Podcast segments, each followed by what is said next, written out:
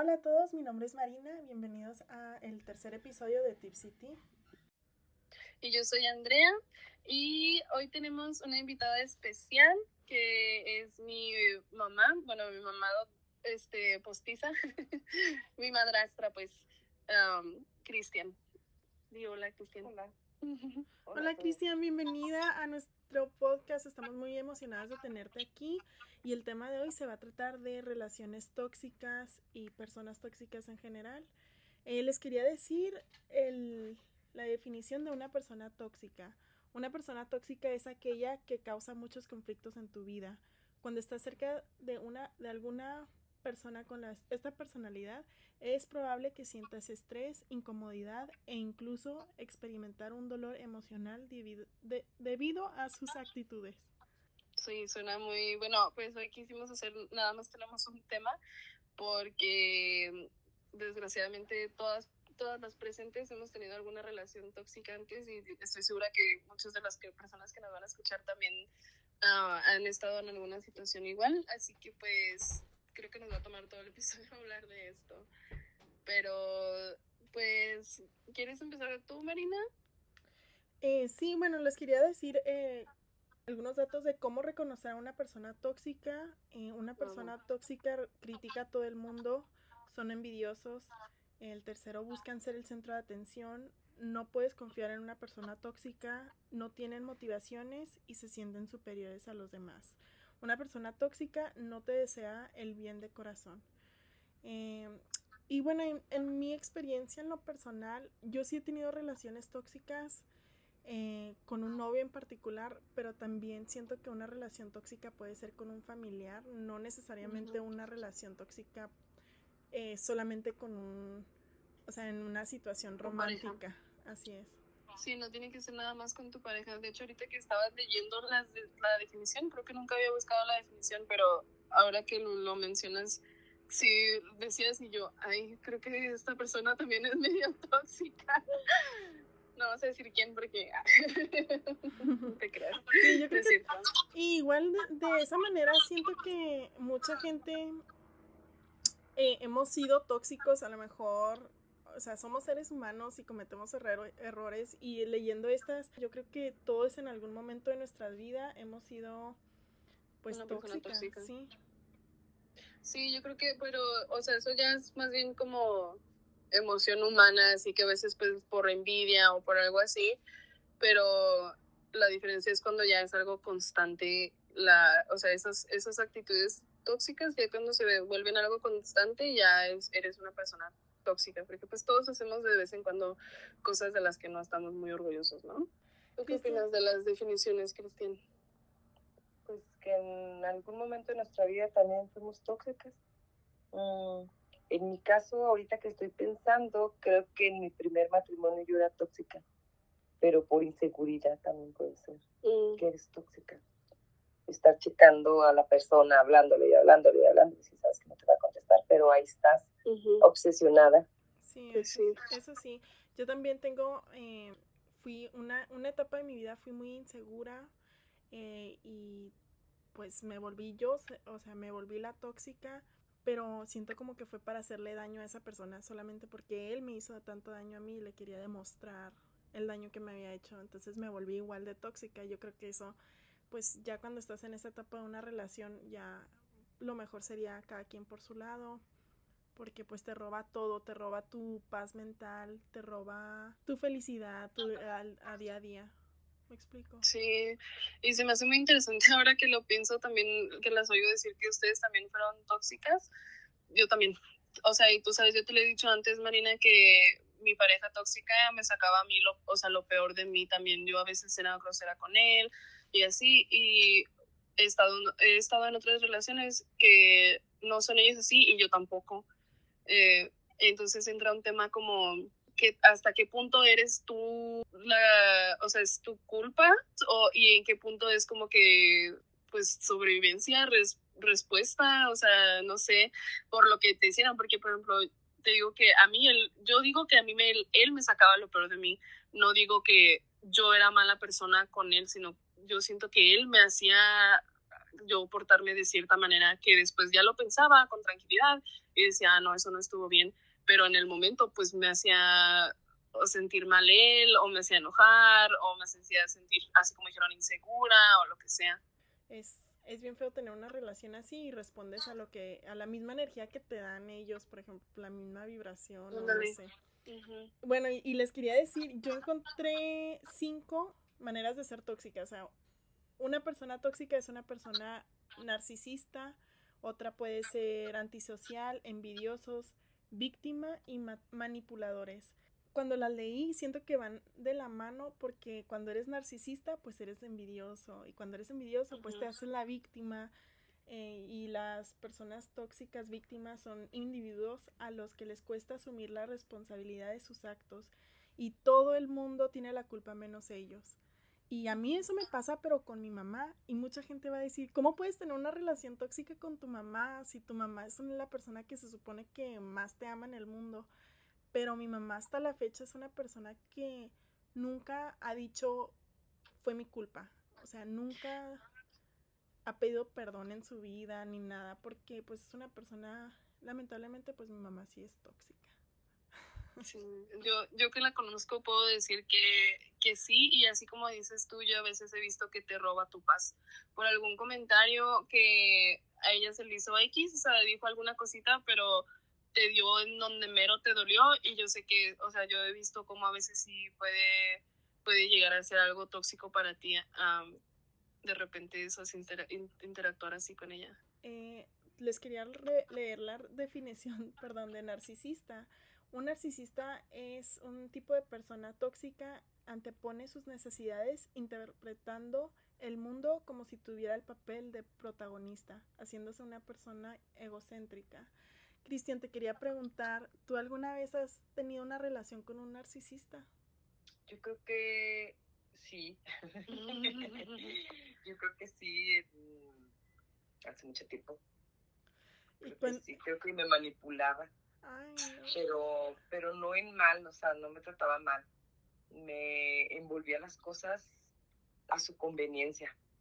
Por ejemplo, si yo quería salir, me hablaba de lo más bonito, me decía, no, esto, aquello. Total que al último decidía no salir.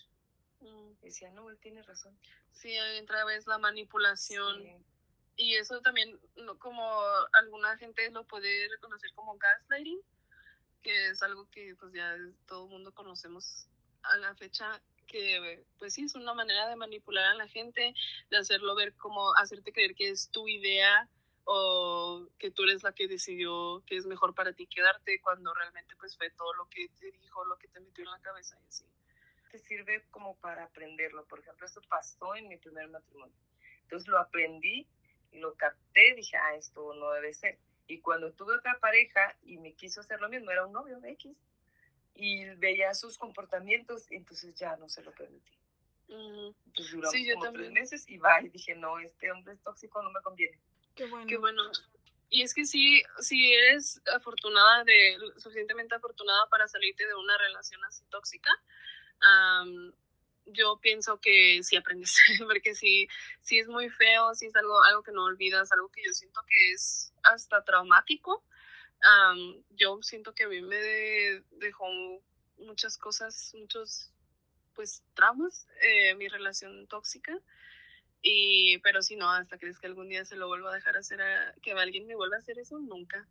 Yo digo que las personas que llegan y te, o sea, más bien llegan eh, como los narcisistas, te enseñan cosas, pienso que debes no tomarlo así como que algo malo que me pasó. Sí, te pasó algo malo, pero más bien no tienes que ver como como una vivencia para aprender, o sea, para crecer. Como tú dices que ya no, lo, o sea, ya no lo permitirías y como yo no lo permití tampoco, entonces eso nos hace crecer y ir aprendiendo de la vida. ¿Tú sientes que aprendiste también de tu relación, Marina? Uf, sí, la verdad que sí. Yo creo que, eh, no sé si, creo que hay un dicho que va de que me la hacen una y ya la segunda no, o algo así. Pero sí, aprendí muchísimo porque ya otra, otra vez no me vuelve a pasar. Em, en mi relación, en mi experiencia, yo estuve con un, con un alcohólico y era, yo me acuerdo, o sea, estaba tan chiquita y no lo puedo creer que desde esa edad estaba con esos problemas. Yo estaba en la prepa, fíjense, tenía como unos 17 años cuando empezamos a los 15 ser novios. Él empezó a tomar cuando yo tenía 17 y él me llevaba de vez en cuando a la escuela. Y me acuerdo que en las mañanas eran como las 7, 8 de la mañana, ya tenía una cerveza en la mano. Y era porque yo lo, según él, yo lo volvía un alcohólico. Yo le, o sea, por mi culpa él tomaba, por mi culpa él era como era y me manipulaba a pensar. Sí, y, y, yo me lo creía, a lo mejor fue por mi edad o no sé, pero yo me creía, o sea, de que sí, es mi culpa y pobrecito y ya después fui creciendo y, y deja tú lo tóxico emocional, se empezó a volver a una persona agresiva físicamente y ya fue cuando dije, no, ya, bye, aquí no me toca nadie, mejor vámonos. Y le hice como pude, o sea, vivíamos juntos y me, me metí a, o sea, dos trabajos, regresé a la escuela y así como pude me renté mi depa y me salí de esa relación. Pero sí fue muy difícil y yo sé que es es, es más fácil decir, o sea, identificar que estás en una relación tóxica es difícil y luego después tomar acciones aún más difícil. Así es. Pero eso que dices de la edad, eh, no se me hace que sea por la edad, se me hace como que la inocencia de que no te das cuenta al principio, porque a mí cuando me pasó, me pasó cuando tenía 19, creo. Sí, empezamos a andar cuando tenía 19 y pues yo ya, tenía, ya había tenido varios novios antes, mi mamá, o sea, siento que me educó muy bien y ya sabía que existían las relaciones tóxicas y todo eso, pero, o sea, no, cuando está tan cerca de ti, es como que no, no lo notas, no lo ves. Yo todavía hasta hace poco me he llegado a dar cuenta de cosas que me hacía mi expareja, que digo yo, ah, eso estaba mal, y antes no me había dado cuenta que estaba mal, o sea, ya hace dos, tres años que ya no ando con él, y hasta la fecha todavía me acuerdo de cosas y digo, ah, que, o sea, es en ese rato que hizo eso, eso era, eso fue abuso y en ese momento no lo reconocí como abuso, en ese momento fue así como que pues otra pelea, otra discusión X. Sí, yo sé. Y imagínense estar en una relación tóxica y estás tan joven y es, se te hace imposible salir. Ya me imagino, Cristian, cómo te has de haber sentido tú estando casada. No sé si ya en ese tiempo ya tenías hijos eh, ¿Qué nos podrías decir o qué le podrías dar de recomendación a una mujer que está en esa situación? Sí, bueno, les cuento así en resumen. Sí, primero cuéntanos tu experiencia. Mm, cuando yo estuve casada duré 15 años. En esos 15 años yo no me daba cuenta de lo que estaba pasando en mi relación. O sea, yo decía, esto me tocó vivir, pues me aguanto. Pero fue desde, lo, desde el principio que... Sí, desde el principio ya. Eh, él era alcohólico, ya se regeneró. Bueno, me da gusto este, pero lo que nosotros vivimos fue así como que aprendes o aprendes, o sea, yo no lo veía hasta cuando me divorcié, fue cuando como que mi mente se abrió y empecé a ver todo lo que estaba mal hecho, o sea, todo lo que mm, vivimos mal, porque tanto pienso que fue culpa de los dos, yo por aguantar y él por estar ahí fregando la vida, fregando la vida, pero sí se puede salir, nomás que es difícil. Tienes que tener mucha seguridad en ti y personas a tu lado que te apoyen, tanto amigas como familia, este, pero no personas que le sigan echando tierra a él, personas que te, que te ayuden a ti, o sea, que te digan, tú puedes, eh, tú vas a salir adelante por tus hijos, o si no tienes hijos, por ti sola, porque todo, todo pasa, o sea, no piensa, nunca voy a salir de este hoyo, pero sí el tiempo te da siempre la razón. Y, o sea, dices que te diste cuenta ya hasta después de que se separaron, ¿por qué se separaron? Entonces, tú, o sea, ¿cómo fue la decisión de separarse ya que se separaron? Yo me separé porque inconscientemente a lo mejor pensé que sí había infidelidades, pero después me di cuenta ya en la realidad que sí. Entonces yo me separé por una infidelidad. Dije, hasta aquí ya no aguanto más. Claro que cuando ya me separé dije, no, ¿por qué me separé? ¿Qué voy a hacer sola? ¿Cómo voy a salir adelante? Entonces dije, no, ¿qué hago? Vengo de una familia de casi todas son separadas, divorciadas.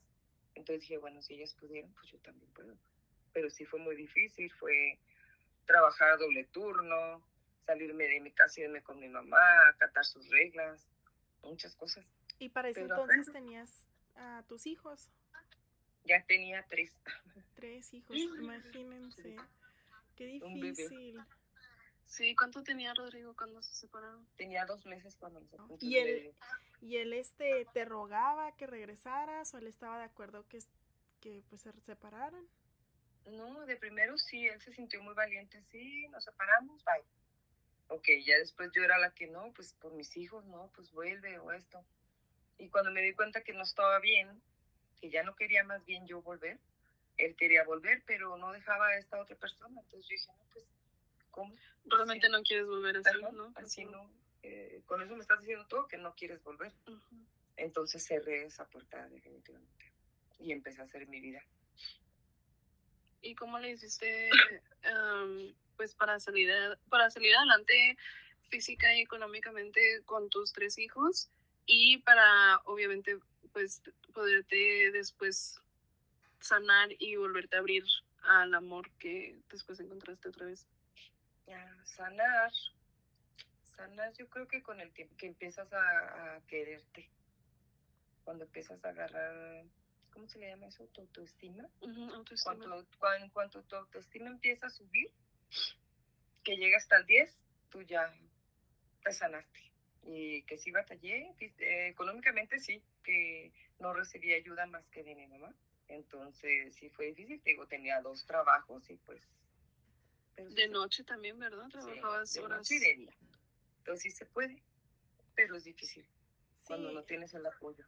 Yo creo que con que te lo propongas y te pongas esa meta de salir adelante, eh, puedes dejar lo que sea. Yo, pues en mi caso, yo dejé a, mi mamá, bueno, no la dejé, ella me dejó a mí y pude salir adelante y después me metí en esa relación y yo lo dejé a él y pude salir adelante y yo sé que se escucha imposible cuando estás en ella, pero si te lo propones sí se puede. Y yo creo que si volviera a pasar lo mismo lo hubiera hecho igualito, o sea, no hubiera cambiado nada porque pues eso me hace la persona que soy ahora y estoy muy contenta ahora en, esta etapa de mi vida. Yo, para mí, mi relación tóxica, ah. lo, para empezar, lo, lo conocí cuando acababa de salir de una relación larga, que no era realmente tóxica esa relación, fue una bonita relación, pero había estado con esa persona dos años y luego luego conocí a este chavo, el tóxico, y pues al principio, desde el principio la verdad estuvo, porque yo como salí de la relación le dije que no quería tener nada serio. Y me dijo que estaba bien, que no había problema, y le dije yo también que no íbamos a ser exclusivos, que yo acabé de salir de una relación y que quería pues no me quería atar otra vez a otra relación, que yo quería salir y divertirme, que me podía divertir con él si él quería, si estaba bien, pero no más. Y en principio me dijo que sí, que no había problema y así y después que me decía como que, ay, te quiero ver, y yo le decía, no, pues voy a salir con mis amigas o tengo una cita o así, porque también yo no le escondía nada, porque yo desde el principio fui honesta con él. Y luego, luego ahí se empezó a ver que era bien celoso y se enojaba conmigo, me hablaba feo. y pues lo corté. Bueno, como no andamos, no lo corté, pero terminamos y duró así un año sin hablar, sin hablar y volvimos después y después ahí sí ya volvimos como novios. Yo pensé que las cosas iban a estar bien porque yo siempre fui honesta con él, no le iba a poner el cuerno, ni le di ninguna razón para creer que, que lo haría o que lo estaba haciendo, ni nada, pero aún así me checaba mi teléfono, si le decía que no me podía, que no lo podía ver, este, se enojaba o me decía de que, ¿por qué estás con alguien más? Me celaba un chorro o le decía, ¿sabes que Tengo tarea. me decía, ay, yo también voy a hacerla contigo. Y yo, no, quiero estar sola, tengo que también trapear, mi cuarto está sucio. Ah, yo te ayudo a recoger, no me dejaba sola nunca. Oh y pues ya al final, de, después de un tiempo, me armé yo de, el valor para decir, pues para cortarlo. Y lo quise cortar y se trató de suicidar. Y terminó en el hospital. Y me habló del hospital, obviamente me contó todo y me sentí yo muy culpable y me sentí, pues, ¿cómo se dice? Como responsable de él, ¿sabes? Porque me decía, si me dejas me muero. y pues yo lo dejé, entonces pues ya casi se moría y dije, no, pues sí es cierto. Y con eso me ganó de nuevo, me hizo volver porque yo tenía miedo que le fuera a pasar algo.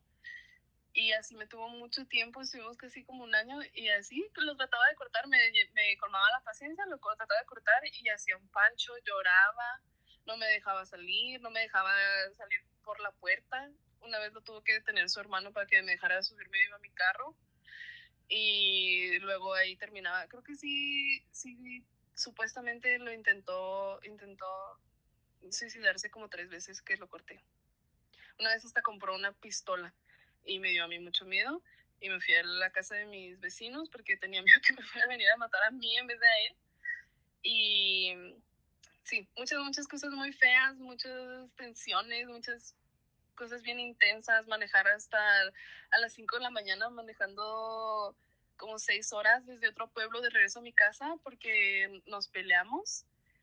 Y sí, también me llevó a poner el cuerno. Y pues no, no me da, pues me da vergüenza, pero también me llevó a pegar alguna enfermedad de transmisión sexual. Gracias a Dios fue algo que se curaba pronto, o sea, fácil pero pues sí, también me ponía el cuerno y todo y me tenía ahí por amenazada de que se iba a matar. Yo creo que es la cosa más cobarde que puede hacer un hombre es este hacerse bueno, pues quitarte la vida, pues no, yo creo que no es la solución para nada y menos para quedarte en una relación. Eh, yo creo que es lo más tóxico que puedes llegar a ser eh, y qué bueno que qué bueno que lo dejaste y qué bueno que ya están cada quien por su lado, o sea, supongo que él ya, um, he's moved on, o sea, ya pasó. Lo superó, espero, espero que sí, pero también, o sea, y la verdad lo, lo dejé por el bien de los dos, porque yo también veía como a él le afectaba ver que yo ya no quería estar con él y siempre que volvía le daba ilusión otra vez y luego pues él hacía las cosas mal, yo lo trataba de dejar y sí, sí siento que, que sí le dolía, o sea, yo lo veía llorar y así, siento que pues también él, él no estaba en paz tampoco. O sea, por más que según él me quería, quería estar conmigo y todo, no estábamos en paz ninguno de los dos juntos. Pues sí, ahí sí, qué bueno que por el bien de los dos, igual, igual yo con mi relación, yo sentía que yo lo estaba volviendo loco, o sea, yo siento que yo lo estaba volviendo a él a ser tóxico y él me hacía a mí tóxica y era mejor ya cada quien por su lado y cada quien hacer su vida, porque juntos me sacaba lo peor de mí y yo lo peor de él. Sí, también, o sea, pues obviamente conté todo lo que me hizo a mí este muchacho, pero pues sí, también yo de repente era, no le celaba, la verdad, pero pues sí era grosera, yo lo hice llorar más una vez con mis palabras por, por, pues por sus cosas, porque me hacía enojar, y yo le decía como era, le decía, tus, tus inseguridades no te dejan vivir, y pues le daba donde le dolía y sí también, pues también yo, yo llegué a ser grosera y fea con él y no estoy orgullosa de eso, pero te digo que eso me sacaba él de mí y yo, y yo le sacaba a él de él. Como que así hay gente, que tienes así como una química tóxica. Sí, yo pienso que estuvo bien lo que ustedes hacen y muchas mujeres que han salido de esas relaciones porque lo único que hacen esas personas es chantajearte y aparte que como que te contagian, o sea, por eso te vuelves tóxica tú también. Entonces ya no son relaciones sanas y ni te ayudan a crecer y te desgastan la energía y la vida. ¿Qué dirías tú, Marina, que fue lo que más te ayudó a decirte, para empezar a decirte salir de la relación? Darte cuenta de, que estabas en una mala relación y luego y superar, o sea, superar, pues el dolor siempre duele, por más tóxicos que sean, por algo estás ahí, ¿verdad? Por, porque los quieres, porque te importan.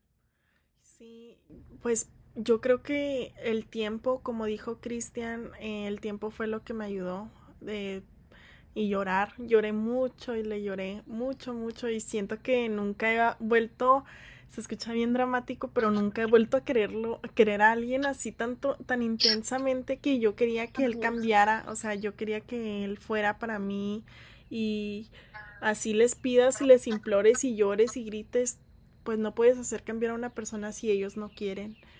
Eh, entonces yo creo que para mí fue darle tiempo al tiempo y salir y vivir mi vida y tratar de, de, tomarlo día con día y es el mejor consejo que le puedo dar a una persona que está en una relación tóxica en este momento es de que se tomen un tiempo, reflexionen y piensen, o sea, ¿puedo aguantar esto para el resto de mi vida? Y si la respuesta es no, yo creo que ya sabes qué hacer. Sí, también, ah, y de personas, o sea, ¿tuviste algún support, algún grupo donde pudieras tener apoyo? Al mero principio sí tuve un grupo de amigas, pero como dijo Cristian, o sea, no, no quieres a un grupo de amigas que te esté diciendo qué bueno que lo dejaste y echándole tierra, quieres a un grupo de amigas que te saque adelante. Y sí, yo creo que tuve, tuve eso con mi hermana, con mis amigas y salir, o sea, empecé a salir y salí mucho, bailé, conocí gente, fui a fiestas y me divertí, la verdad que sí, y eso, eso me ayudó mucho a superarlo y como a distraerme también. Sí, sí. Sí, salimos mucho. Sí, y enfoqué mi energía, enfoqué mi energía en otras cosas. Sí sirve eso de salir, ¿eh? Yo estaba así en depresión y tuve una amiga que era de la prepa. Yo dejé a mis amistades cuando me casé, o sea, él no quería que yo tuviera mis amistades pasadas. Y esa amiga yo la volví a contactar y me hablaba, ándale, vamos a salir a, a bailar. A ella le gustaba mucho bailar. Y dice, no, ¿cómo voy a salir pues, si yo tengo hijos y esto? no, ándale, vamos. Le digo, no tengo dinero. dice, tú no te preocupes, yo te picho. Bueno, ándale, pues. Y sí, sí me sirvió esas salidas con ella, me sentí mejor, conocí más gente, diferente, gente diferente, porque mi mundo era mi casa, mi pareja, su familia, mi familia, ya. Entonces las amigas son, es muy buena medicina. Sí, yo también con mi, cuando la última vez que ya lo dejé, cuando se puso más feo todo, estaba trabajando en un campamento de niñas scout y hablando con, platicando con las muchachas porque me estaba pasando todo eso mientras estaba ahí. Me mandaba mensajes porque vivía cerca de, donde yo estaba haciendo el campamento. Y hablando con ellas, me contaron historias que se parecían a la mía y yo no, o sea, ya ahí fue cuando me di cuenta de que estaba mal, de que yo estaba en una relación tóxica, porque antes de eso como que no me daba, no, no registraba, ¿sabes? Y luego ya hablando con ellas me quedé y diciéndolo, eh, en voz alta todo lo que hacía y todo lo que nos pasaba y todo lo que toda nuestra dinámica platicándolo y escuchándome a mí diciéndolo así en voz alta fue cuando dije ay se suena bien feo o sea si yo escuchara que alguien me dice eso a mí yo le diría pues déjalo o sea ¿qué haces ahí? y ya fue cuando me, me empecé a dar cuenta de, de, todo y pude salir adelante gracias a que tenía ese grupo de, de chavas que me hicieron darme cuenta que no estaba sola que no me estaba pasando algo fuera de lo, así, de lo común, tristemente. A todas les había pasado casi. Sí, y yo quería yo quería tocar un punto de decirles que pues nunca es tarde si estás en una relación tóxica en este momento, así tengas hijos y así has estado casada 20 o 30 o lo que sea, cuantos años sean, nunca es tarde para salir de una relación tóxica y empezar de cero y empezar de nuevo, eh, porque pues eso no es vida y redescubrir el amor por ti mismo o por ti misma, porque también, también he conocido chavas muy tóxicas y pobres hombres también, ¿eh? así que no nada más es para las muchachas esto, nosotros pues porque somos niñas y de este lado lo estamos viendo, pero cualquier persona, hombre, mujer, lo que sea, todo en lo del medio, cualquier persona, si estás en una relación tóxica, te mereces algo mejor y siento que la distancia ayuda mucho. O sea, si puedes tomarte si una vacación o unos días lejos de esa persona, no te das cuenta de lo asfixiada que estás hasta que empiezas a respirar. Yo he visto mucho también, así como en una relación tóxica, te va, que me fui de viaje como dos semanas y dije, ay, y en ese rato fue cuando dije, ay, no, no me gusta mi relación, no me gusta eso, pero estando en, en casa, pues no lo veía así, no, no me daba espacio para abrir los ojos. Sí, eso estás sí. muy envuelta. Ujú, Estás muy envuelto, así que siento que dis- la distancia te ayuda a aclarar tus pensamientos. Si estás considerando dejarlo, si no sabes si, si es tóxico o no, o algo, siento que la distancia ayuda a, a aclarar los pensamientos y las emociones. Y también a que te des cuenta que, ok, estoy sobreviviendo sin la persona, porque a veces también es por la costumbre que quieres, que vuelves. Ah, es lo que estamos diciendo ahorita Sí. um, por la costumbre también que ahí sigues, porque es eso también, muchas personas que están en relaciones tóxicas se deciden a salir, pero vuelven. Por ya la misma costumbre de, o, o por no estar solos. Sí, porque por ejemplo, toma por ejemplo, Chris se sintió um, triste al principio que terminó su relación y ella le pidió que volviera, pero suerte para ella, él no quiso. Imagínate que si hubiera querido, ¿dónde estaría hoy? O que si le dijera que sí, o sea, porque nosotras siento que lo sentimos mucho al principio. No, ya después pues lo superamos y, y Ujú. ya, pero al principio lo sientes mucho y si están ahí, lo más probable es que vuelvas, es difícil salirse, aunque te hayas sal- ya te hayas salido, a veces te vuelven a, Pues sí. ¿Tú, ¿Tú cortabas y volvías también con tu novio? Sí, sí, cortamos muchas veces, cortábamos, regresábamos y eso mismo se volvió, no sé, una rutina casi. Y me acuerdo ya la última vez que lo dejé, sentí casi hasta un, un alivio físico, o sea, sentí como que se me, se me quitaba un peso de encima, literal. Y pues me sentí pues libre, me sentí mejor. O sea, yo creo que sí me puse triste, pero al mero principio estaba yo como dicen que los hombres lo sienten ya después, cuando terminan, pero yo estaba así igual, o sea, no sentía nada, al principio me sentía muy bien y ya después fue cuando me empezó a pegar. Bueno, les decía, me empezó a pegar este, la depresión, yo creo, y ya empecé a sentirme peor, pero después eh, fue como una ola, me sentí mal y luego después, bueno, me sentí bien al principio, después se- me sentí mal y luego después ya fue el, fue cuando lo superé. Pero Cristian nos contaba de que ella le pedía a Dios. ¿Qué le pedías a Dios, Cristian? Que le hagan caso a las, a las que eran a, a- Sexto sentido, a las sexto intuiciones. a- sí, a las señales, porque mi ex marido me decía, no, pues vamos a volver. Y yo decía, "Ah, bueno, pues sí, por los hijos, ¿verdad? Dice, pues sí, vamos a volver por los hijos.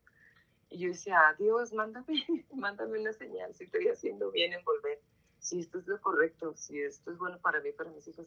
Y ándele que veía un mensaje, o no llegaba a dormir, o así, pero muchas veces como 20 señales me mandó, yo no entendía hasta que dije, no, ya, hazle caso a Dios. ¿Qué más claro que una señal Sí. de Dios para dejar un nombre? Pero luego, luego, o sea, luego, luego que te decía, mándame una señal, y pasaba algo. Mm, veía un mensaje en su celular, porque yo era medio toxicona y sí se lo explicaba. Pero pues después de lo que pasó, pues claro que ya no había seguridad en mí. Sí, sí, sí. lo veía y yo decía, ay, ¿por qué? O sea, pues sí, después entendí de mucho tiempo. De muchas señales. Pues muchas gracias, Cristian, por eh, contarnos tus experiencias y ojalá si alguien está en esta relación, una relación así, pueda aprender un poquito de nuestros errores y de cómo superamos esas relaciones. Así es, y apóyense con la gente que los quiere. Y pues sí se puede, no tengan miedo, sé que es difícil, no están solas, no son las únicas, no son los únicos que les pasa y sí se puede, Sí, sí ya se lo han puede. hecho otros. Y regresando a lo del principio, o sea, así no sea una relación amorosa y sea con un familiar, un amigo, una amiga, tu jefa del trabajo, o sea, siempre ponte tú primero. Yo creo que lo más importante es siempre estar bien contigo misma y, y pues deshacerte de la gente tóxica, si sea gente de tu familia, desafortunadamente, pues yo sé que duele también cuando son papás, mamás o tus hermanos que son los tóxicos, pero vale la pena y primero estás tú. Sí, eh, y aquí la dejamos. Muchas gracias por escucharnos. Y si quieren hablar de un tema en específico, no duden en mandarnos un audio a IamTipsyT en Instagram y con mucho gusto eh, hablamos de esos temas. También, ¿qué les iba a decir? Pues vamos a tratar de subir un episodio a la semana y a mí me encantaría poder subir dos, pero ya veremos en un futuro. Muchas gracias y nos vemos la próxima semana.